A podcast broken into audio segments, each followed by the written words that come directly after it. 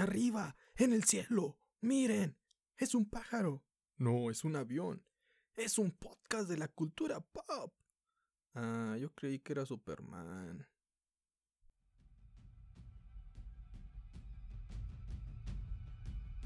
Hey, buen día, buena tarde, buena noche. Es la hora que está escuchando este podcast. Les saluda su amigo Donadi aquí en este podcast del Club de los Donadi, donde les hablaremos un poco lo que viene siendo una narración de un cómic o algún evento en este especial de Freaks and Crips, el especial del cómic número 9. Como usted ya lo leyó en el título, les hablaremos de Superman Earth 1 o Tierra 1, volumen 1, antecedentes. El autor Michael Straczynski escribía Superman Grounded, una versión donde este héroe intentaba ganarse la confianza de la gente que habita el planeta Tierra, ya que gracias a que abandonó este lugar por un nuevo Krypton Surgió una invasión de Brainiac, Superman rescató a la ciudad de Kandor en una botella, luego Zod decidió darle una segunda oportunidad a su gente, pero los humanos no confían en los kryptonianos, así que los atacan y asesinan al padre de Supergirl, decidiendo huir a otro planeta para fundar a Nuevo Krypton. Superman los acompañó para ayudarlos ya que no confiaba del todo en Zod. Al final todo terminó en una gran guerra de kryptonianos. Superman regresó y quiso ganarse la confianza de nuevo de los humanos a manera de redención. Estuvo apoyando de manera sencilla en cosas cotidianas, como ayudar a que encienda el motor del carro, bajar gatitos del árboles, etc. Todo esto debido a que DC deseaba una versión de Superman con la que la gente se pudiera identificar. Hasta la fecha sigue creyendo que es un personaje que nadie se puede identificar. A mi opinión están equivocados. Entonces el autor decidió comenzar a escribir Superman Grounded.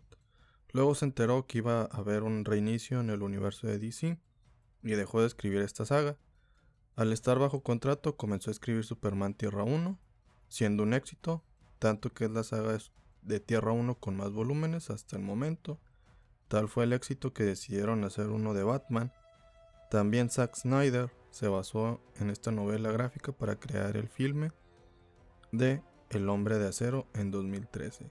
Si te interesa conocer más acerca de este universo, te dejo en la descripción las demás historias de Tierra 1 que hemos explicado y narrado hasta esta fecha.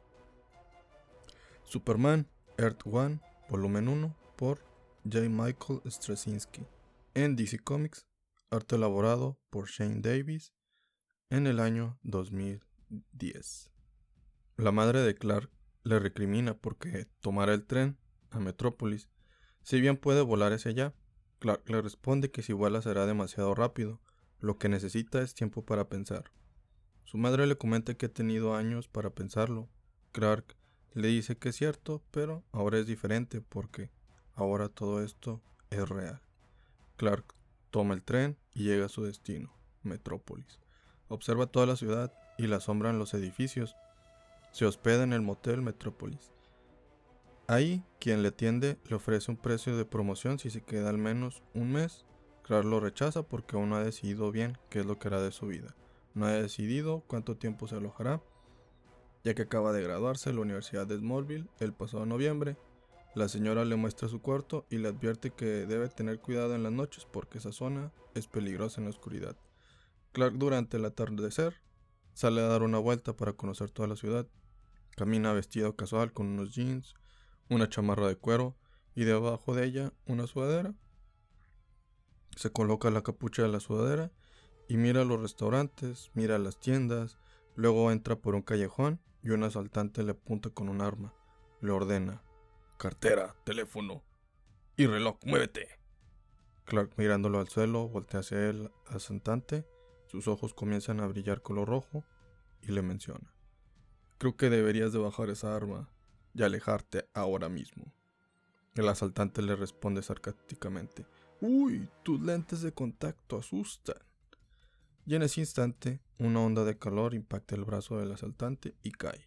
Se enoja y se levanta decidido a dispararle, pero Clark ya no está. Momentos más tarde, Clark va a hacer una prueba de entrenamiento al equipo de fútbol americano de la ciudad. Clark había sido recomendado como un jugador que podía desempeñarse en cualquier posición de campo. El entrenador, al ver su físico, comparado al de los otros demás jugadores, se decepciona, pero le da una oportunidad. Lo prueba como, lo prueba como tackle izquierdo, pasa también a la defensiva y le roba el balón y anota. Lo prueba como receptor, corre, le mandan el pase, atrapa y vuelve a anotar. Finalmente lo prueban como quarterback, sin defensiva y evade a todos, corre y vuelve a anotar. El entrenador queda impactado y pide a su asistente que lo fichen rápidamente. Clark también va a una entrevista a Neodyne Industries. Lo miran joven y le dicen que no están contratando para trainees. Clark le responde que no ha venido para ese puesto, sino para el de, el de investigación y desarrollo.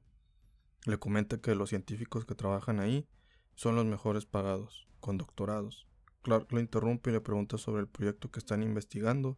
El señor le dice que llevan una invertido una década para desarrollar electricidad derivada de agua salada. Tienen una ecuación que aún no logran descifrar. Clark la mira y escribe la ecuación completa en una hoja. Luego se la entrega y le pide de favor que se la entregue a los científicos. Este hace lo ordenado y sale atónito. Le pide a Clark que no se vaya. En la noche Clark se encuentra en su habitación, le marca a su madre y le comenta que le han ofrecido grandes empleos en cualquiera de ellos tendría un gran sueldo y con ello podría hacerse cargo de ella fácilmente. Su madre Marta le pide que no se preocupe por ella. Ella ya tiene un hogar, un fondo de retiro y, y sobre todo las memorias de su esposo Jonathan. Y también a su hijo, a quien le pide que vea por sí mismo. No necesita más. Lo único que necesita es de que su hijo vea también por sus sueños por sus propios sueños. Clark le pregunta si eso no sería demasiado egoísta, a lo que su madre le responde que no, que así es como un futuro se construye, y para que no se preocupe de más, de cualquier modo recibe regalos de sus conocidos, él debe de buscar sus sueños, no debe de complacer a los de sus padres, y le pide que piense bien las cosas, no porque sea capaz de hacerlo, de hacerlas significa que debería, tiene ese deber de hacerlas.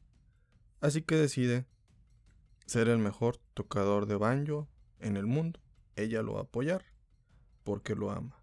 Le desea una buena noche a su hijo, Clark a ella y cuelga.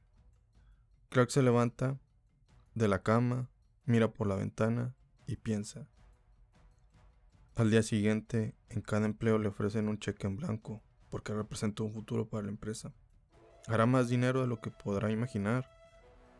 Irá a una empresa de financiación o de finanzas, laboratorios, arte, arquitectura o jugador de béisbol, sin importar a dónde fuera, siempre le ofrecían todo el dinero del mundo para que firmara con ellos. Más tarde al atardecer, camina por las calles de la ciudad, mira un estante de periódicos, lo compra y lo comienza a leer. Es un periódico del diario El Planeta. Camina, camina y se presenta en el edificio para una entrevista con Perry White, el editor del diario. Perry no encuentra el currículum de Clark y le pide a la secretaria David que se lo dé. El currículum está frente a él. Este lo toma y comienza a leerlo. Se percata que Clark es, era un reportero freelance en el diario Express de Smallville. Le sorprende porque no sabía que había un diario en ese pueblo. Clark le comenta que ya no es un diario. Como cayó en bancarrota, las noticias las dan semanalmente.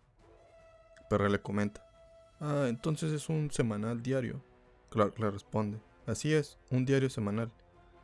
Perry le dice que está en lo incorrecto. En la noticia siempre uno debe de escribir con escritura o estructura activa y no pasiva. En ese momento Lois, una reportera joven, se acerca a Perry y le pregunta por la razón de que le haya eliminado el párrafo 3 de su nota. Perry le contesta que es por redundancia ya que se enamora de sus palabras y se aleja de la historia. Le aconseja que debe de escribir acerca del tema, no acerca de lo que ella está escribiendo de un tema. Lois se enoja. Perry le presenta a Clark y esta simplemente pues lo ignora. Clark justamente la saluda, ella lo ignora para replicarle que Perry, que un reportero debe de dar su opinión sobre los eventos. Perry le aclara que las opiniones van en las columnas de opinión o de editorial lo que escribe es una noticia en primera plana, así que debería de pensar dónde prefiere que salga su nota. Perry le habla a Jimmy Olsen para hacerle ver que va retrasado con las imágenes del accidente de carreteras. Jimmy le responde que el servidor se cayó y por eso ahora lo está subiendo de nuevo. Perry le comenta que no debe de seguir subiendo imágenes en alta resolución para la impresión.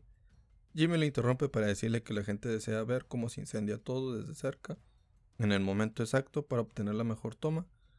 Perry se desespera, le pide a Jimmy que salga, que siga subiendo todas sus fotos esperando que no destruya la capacidad de la fuente.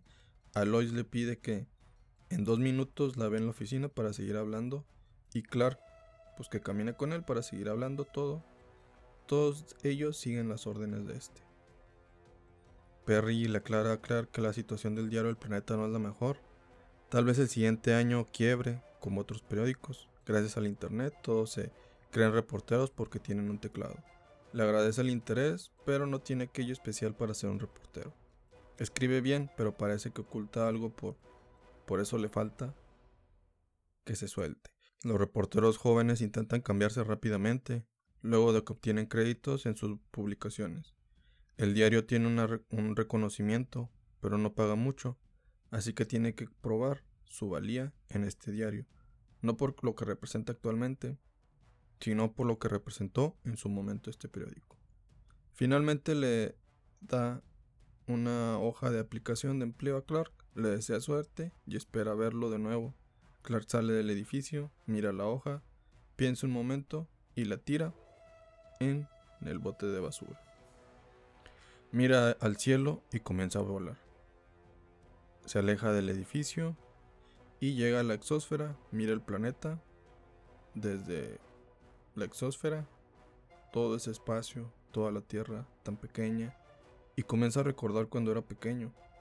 Y le preguntó a sus padres de dónde era que provenía qué hace aquí y qué clase de ser era. Su padre Jonathan le respondió que no lo saben. Por mucho tiempo habían decidido mantener esa información en secreto para cuando fuera más grande pudiera manejarla mejor. Martha le comenta que no podían esperar más porque se ha estado dando las cosas. Jonathan sabe que las cosas pueden salir mal. El niño les pidió que, le, que se lo mostraran. Marta saca una caja y se la da. Es lo único que quedó de su llegada. Un día Jonathan y Marta salieron a acampar a las colinas, luego fueron a caminar, cuando de pronto una nave se estrelló en la montaña. Los dos corrieron y vieron la nave destruirse. Marta escuchó a un bebé llorar y corrió hacia la nave. A lo lejos miraron a aquel bebé. Jonathan se acerca a la nave, rodeada de llamas, con precaución, porque podría explotar. Así que toma al bebé, toma un poco de los restos de la nave y corre. Marta lo sigue y explota aquella nave. En, ese, en aquel momento creyeron que era una especie de avión, pero las noticias de la radio no apareció nada acerca del percance. Tiempo después, helicópteros del gobierno llegaron. Marta quiso hablarles, pero Jonathan se negó porque desconfiada de lo que pudiera ocurrir. Metieron sus cosas a la camioneta y camino a casa se dieron cuenta que era un niño especial. Había doblado una cruceta con sus propias manos, así que ellos decidieron mentir que una de las hermanas que vivía en Chicago, de las que tenía Marta, les había mandado a su hijo para que se lo educaran.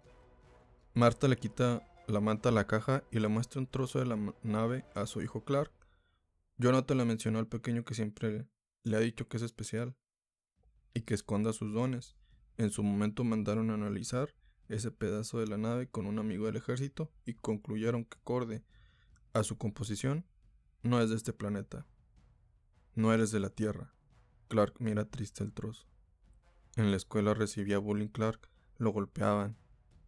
Se burlaban porque era un friki y cobarde. Siempre le había dado impotencia no poder hacer nada. Esa impotencia lo llevaba hasta el llanto. En el presente, Clark vuela y acude al panteón de Smallville para visitar la tumba de su padre. Comienza a llorar porque no puede hacerlo. Es consciente de lo que sus padres quieren para él, pero no puede. Puede conseguir un empleo que le dé riquezas y así tener suficientes para cuidar de su madre, tal y como se lo prometió a su padre en el momento de su muerte. Siempre se ha sentido solo porque nunca supo fingir para intentar encajar con la sociedad. Siempre notaban que era diferente y ahora sabe cómo encajar y fingir. Tiene opciones.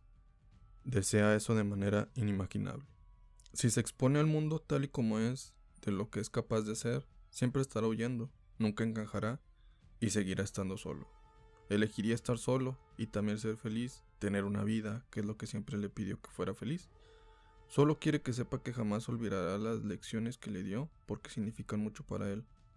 Puede ayudar al mundo, salvarlo, exponer a los corruptos. No lo, no lo, lo decepcionará. Comienza a amanecer y Clark se despide de su padre, a quien extraña bastante. En Metrópolis al amanecer, en la división de tecnología militar, la comandante Sandra Lee entra a las instalaciones, coloca su mano derecha y le, comienza, a hacer un escaneo de retina y de huellas digitales. El escaneo termina y la gran compuerta se levanta. Una nave gigante se encuentra, la nave en la que llegó Clark, siendo analizada por muchos científicos quienes han concluido que aquella nave es súper avanzada. Réplica, están replicando las partes que le faltaba para completarse sola, aunque le falta algunas todavía. Descubren átomos y moléculas con escritos alienígenas. La comandante queda impresionada, pero recibe una alerta porque han detectado una serie de objetos voladores con trayectoria parabólica que han cambiado de curso y se aproximan a la Tierra. Clark acaba de comprar el mandado y mira desde la calle que su cuarto se está quemando. Policía y bomberos cierran la calle para intentar apagarlos. Clark corre a hipervelocidad a su cuarto. Todo está en llamas. Entra a su closet, ve su ropa con una S llamativa, desenvuelve lo que hay dentro de ella y es el pedazo de la nave. Toma su ropa y el trozo y sale por la ventana volando. Se mantiene a lo alto del cielo, se percata que el pedazo de la nave comienza a emitir energía, le quema un poco las manos, utiliza su visión de rayos X para poder ver a fondo de lo que ocurre, llega al nivel atómico y observa la estructura atómica con jeroglíficos y un rayo de energía proveniente de este pedazo o este trozo le golpea en la cara, el cual lo noquea y cae hasta la superficie de una zona de construcción. Una alerta se activa en la nave, que no es posible descargar los datos por falta de acceso al sistema principal, activando respaldo secundario y haciendo una transmisión en 3. cronomics. Está generando mucha energía al instante que se detectaron aquellos objetos voladores. Estos objetos se han manifestado alrededor del mundo, como en China, Rusia, Inglaterra y Estados Unidos. Perry White camina junto a Lois y Jimmy en los pasillos del diario El Planeta cuando se comienza a mover el edificio. Crees que, creen los tres que es un terremoto, pero miran a la ventana y es una nave nodriza liberando otras naves pequeñas. El ejército de Estados Unidos libera sus aviones de defensa y comienza a ser atacados por estas naves alienígenas. Se arma la guerra, fuego cruzado en los cielos. Lamentablemente las naves convencionales del ejército no funcionan. Lois mira la transmisión por las noticias y le pide a Jimmy que la acompañe para ir a la zona de guerra. tienen que tener la historia de primera mano. Roma, Hong Kong, Londres y Metrópolis son atacadas y destruidas. En Metrópolis es donde se encuentra la nave más grande, por la cual se cree que es la que comanda todo. La gente ni los medios comprenden la razón del ataque. Mientras la nave de Clark comienza sincronización y se reconstruye completamente, y comienza la descarga de información. En ese momento Clark abre los ojos y sus ojos se tornan rojos. Recuerdos de pequeño le llegan a la mente, donde una pareja lo mete en una nave, se despiden de él, lo enviaron a un lugar donde será diferente, pero mínimo estará vivo, no como ellos. Lara, la señora, está triste de que le faltarán sus padres. El planeta se está destruyendo. Jorel, el señor, programa la nave con toda la información y conocimiento de su raza en una estructura molecular de la nave. Le llaman al pequeño La nave sale disparada a una velocidad impresionante, mientras toda la ciudad se destruye. Clark se levanta con un dolor de cabeza, levanta la mirada y observa una nave. Enfadado, vuela hacia ella. Las naves atacan de manera estratégica. Primero bombardearon, luego tomaron control aéreo y al final han liberado a la infantería. Una nave baja al suelo, abre compuertas y salen muchos soldados robots. Apuntan a los tanques de la milicia americana y los destruyen de manera, de manera sencilla. En cada robot se despliega una pantalla y a nivel mundial la transmisión se sincroniza la misma. Un rostro blanco como el de Marilyn Manson, pelo blanco y delineadas las facciones de negro, comienzan a hablar, estableciendo que pudieron haber atacado la Tierra antes, pero tuvieron que descifrar todos los lenguajes, dialectos, luego determinar la frecuencia de su tecnología para recibir información, les aconseja que deberían de haber hablar todos un mismo idioma y tener una misma frecuencia, ya que ello les permitiría prosperar como raza, aunque ahora que han llegado, eso sería insignificante. Él proviene de un mundo del cual los humanos nunca han escuchado, por tal motivo solo se presenta. Su nombre es Tyler. Y ha venido a destruir el planeta porque ha invertido los últimos 20 años buscando a alguien a quien no ha encontrado. Así que le pide a esa persona que se revele si no continuará el ataque. De ocurrir que no estuviera en ese planeta, dejará el lugar e irá a otro, aunque solo después de masacrar a muchos millones de humanos, para mínimo provocar la aparición de este ser. Sin embargo, si se encuentra con este ser aquí, que se manifieste y se rinda porque si descubre que se encuentra en el planeta y no se manifestó, el planeta sufrirá peores consecuencias. La comandante Sandra Lee le marca a uno de los científicos que analizaba la nave. El científico le pregunta si cree que está buscando a este alienígena, al dueño de la nave que poseen. La comandante le responde que es lo más probable por la manera en que reaccionó la nave antes del ataque, así que lo único que les queda es rezar para que entiendan esos aliens que tal vez su objetivo murió al llegar a este planeta cuando la nave se estrelló. Clark mira desde lo alto de un edificio a toda la ciudad destruida, deja su traje con S en el pecho en aquella azotea y vuela a toda velocidad. Destruye a varios soldados robots en cuestión de segundos. Jimmy Olsen toma una foto en el instante y solo captura una silueta. Luego vuela rápidamente a Neodyne Industries para llevar un dispositivo de metal que tienen los robots soldados. Entra por la ventana del edificio, pide ayuda para que los científicos la puedan analizar. Clark comienza a recordar cuando su padre le aconseja que algunos años, hace algunos años atrás, donde le decía que ojalá nunca llegue aquel día donde se revela el mundo. Pero debe entender que hay cosas que él, o sea Clark, puede hacer y los demás no, la diferencia entre la vida o la muerte para mucha gente. Siempre he creído que hay gente que viene al mundo para servir con un propósito más allá de ellos mismos, aunque uno no quiera al final terminar haciéndolo. Clark en esos momentos escucha y mira a su madre plancharle un traje que le, que le cosió como capa la manta con la que venía en la nave, pero si en caso de que se revele al mundo, podría usar ese traje. Su padre le comenta que aunque no lo haga, más vale tenerlo aunque no sea necesario, que tenerlo y si lo sea. En el presente la destrucción en la ciudad sigue tanto vía aérea como terrestre. Carros y edificios explotan. Tyler se percata que todos huyen, menos el fotógrafo Jimmy. Le pregunta la razón por la que no lo está haciendo. ¿Acaso es indestructible? Jimmy le contesta que es parte de las noticias y como fotógrafo no huye, porque siempre se tienen que mantener firmes. No por una foto, sino por la verdad, ya que es lo único por lo que vale la pena morir. Tyler decide atacarlo, Superman observa a lo lejos, enojado, y vuela destruyendo aquella nave, salvando a Jimmy Olsen. Clark destruye cada vez más robots. Tyler se alegra de que ha encontrado su objetivo, se levanta de su trono y comienza a manifestar unas alas metálicas en su espalda. Está dispuesto a revelar su verdadero poder. Clark vuela y regresa al edificio donde había dejado su traje con capa, que su madre le había tejido, y lo toma. Mira la S en el pecho y se lo comienza a poner todo, cinturón, calzoncillo de fuera, botas rojas, camisa azul con la S en el pecho y una capa roja.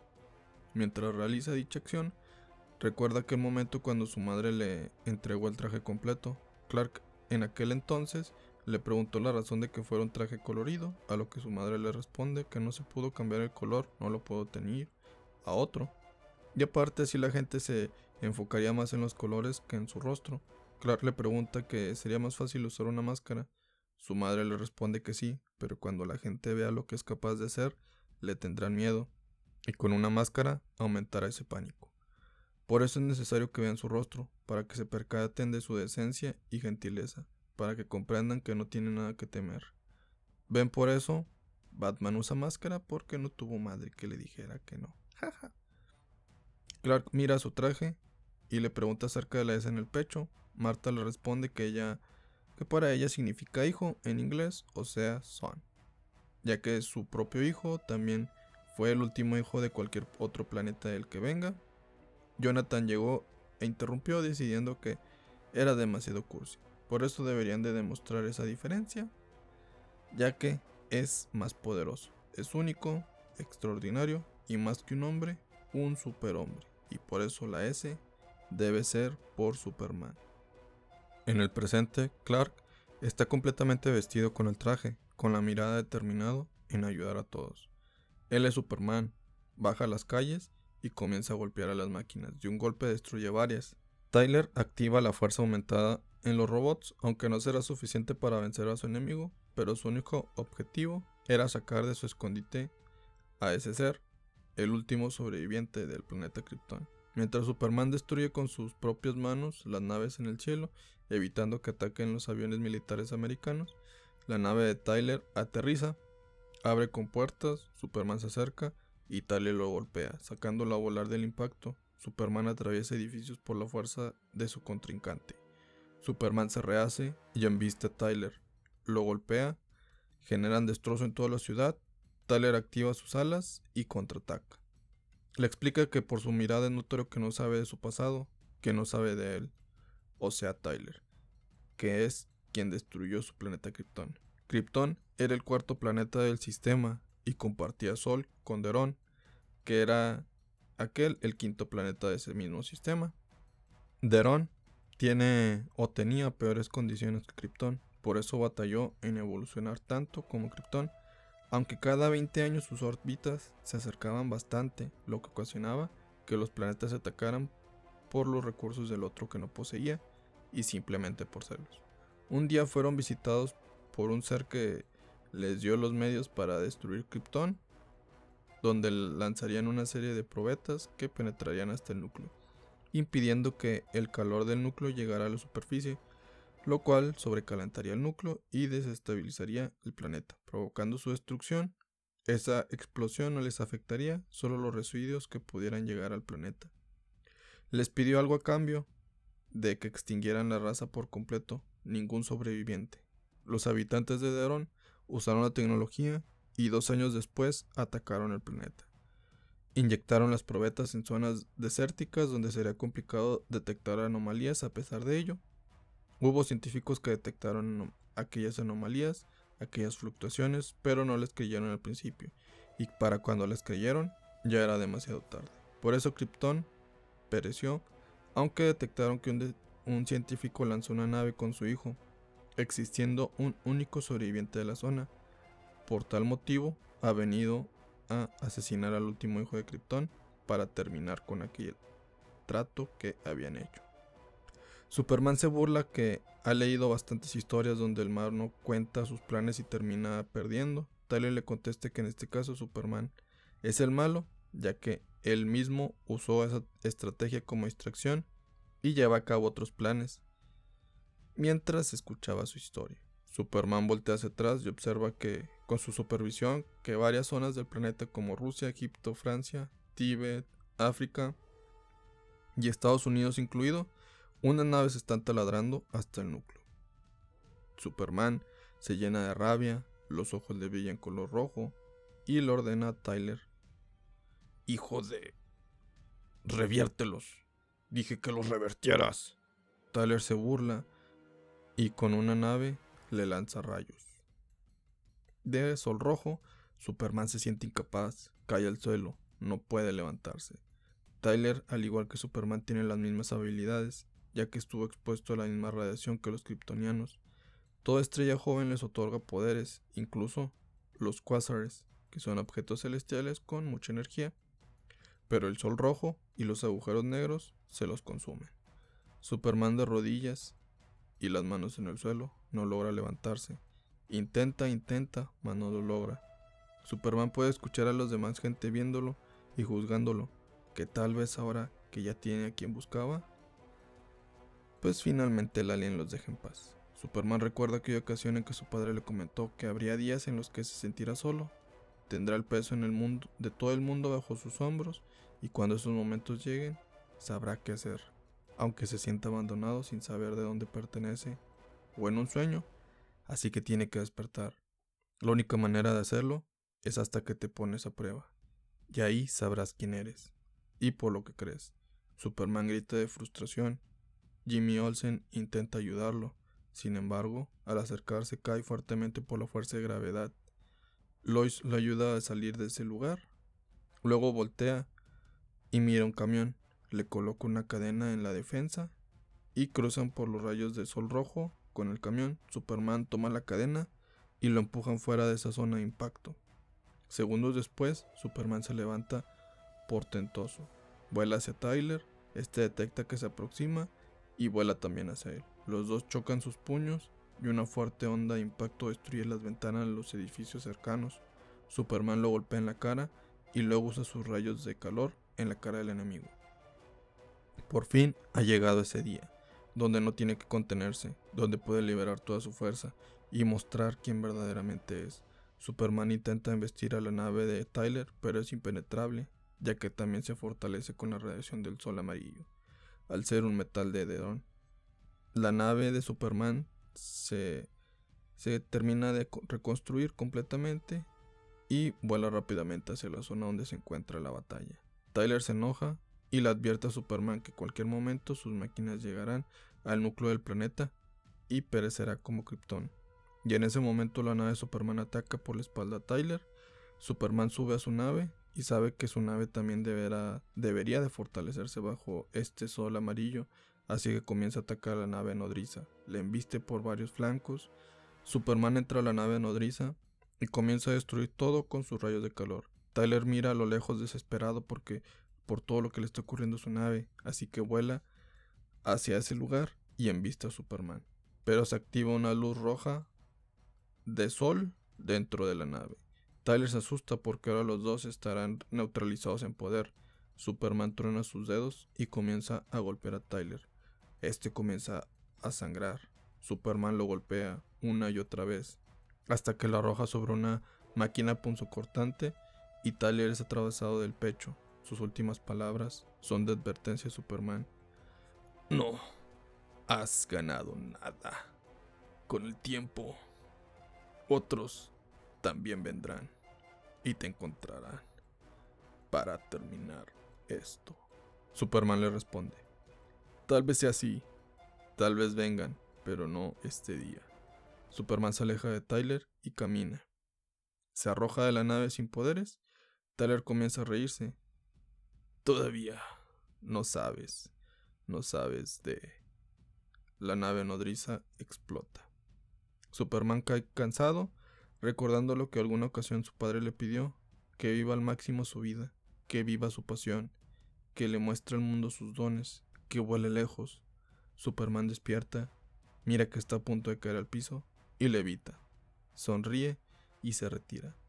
Las ciudades están deshechas, miles de millones se estiman en daños alrededor del mundo. Los satélites han detectado que el hombre en traje azul destruyó todas las naves de taladro para evitarse usadas de nuevo. La Fuerza Armada cree que como acto preventivo de lo que otra nave viniera y la reactivara, eso es lo que ellos suponen, por lo cual ha destruido todos esos taladros.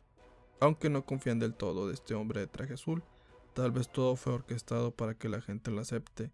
No pueden confiar en él porque ni saben quién es ni lo que desean.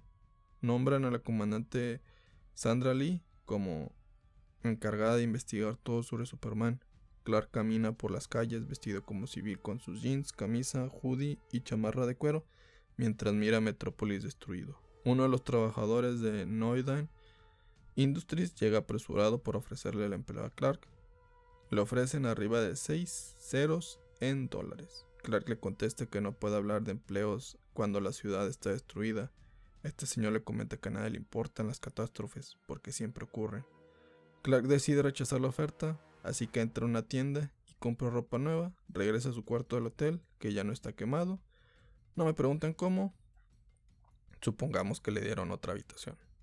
Clark se cambia, deja de usar playera, ahora usará camisa de vestir, ya no usará una jude ni chamarra de piel, sino un suéter.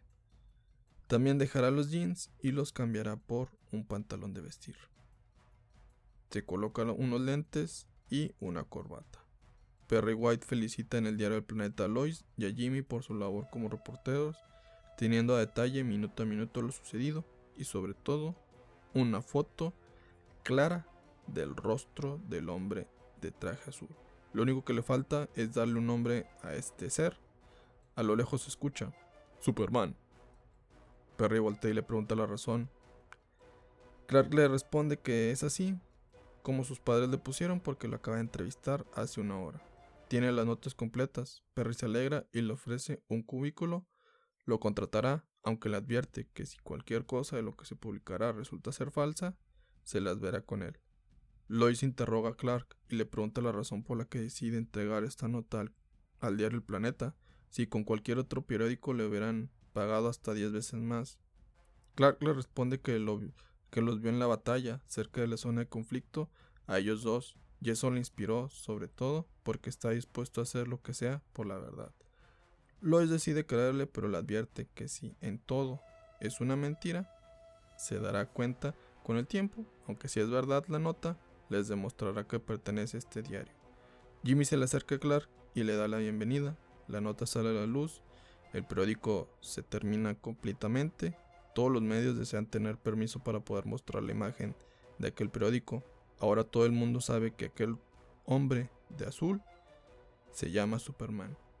El Vox Populi es dividido, mucha gente se alegra de, haber sido salvada por Superman, otros lo culpan por los eventos, otros dicen que no debería de permitirle vivir aquí por ser un alien, otros recuerdan a Hitler cuando fue un seguidor de la teoría del superhombre, y hay otros que no confían en él por ser un gran poderoso, por ser alguien con un gran poder.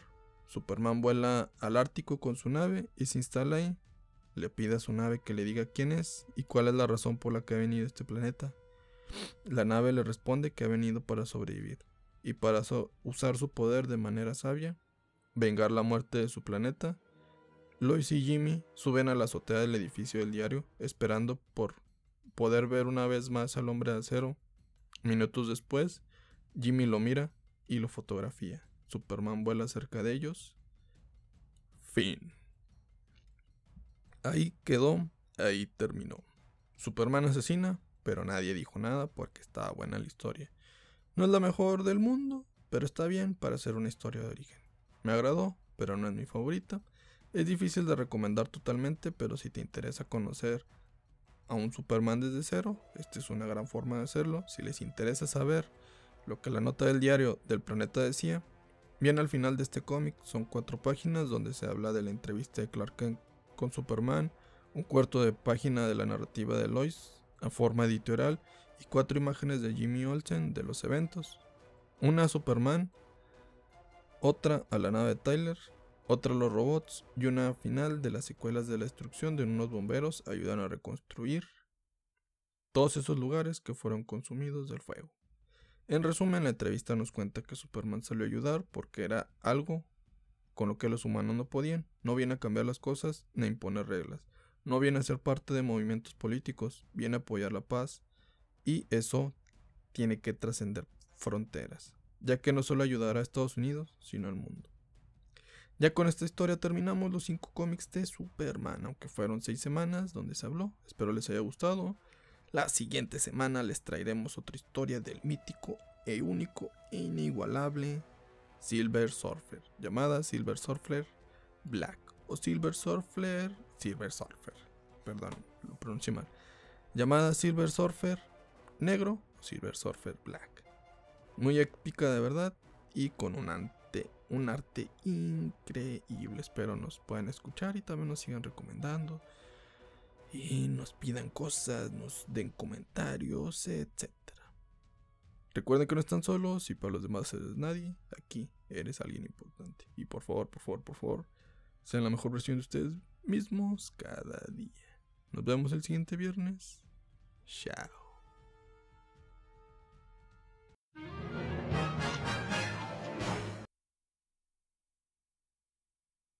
No, yo soy tu podcast. No, no, no.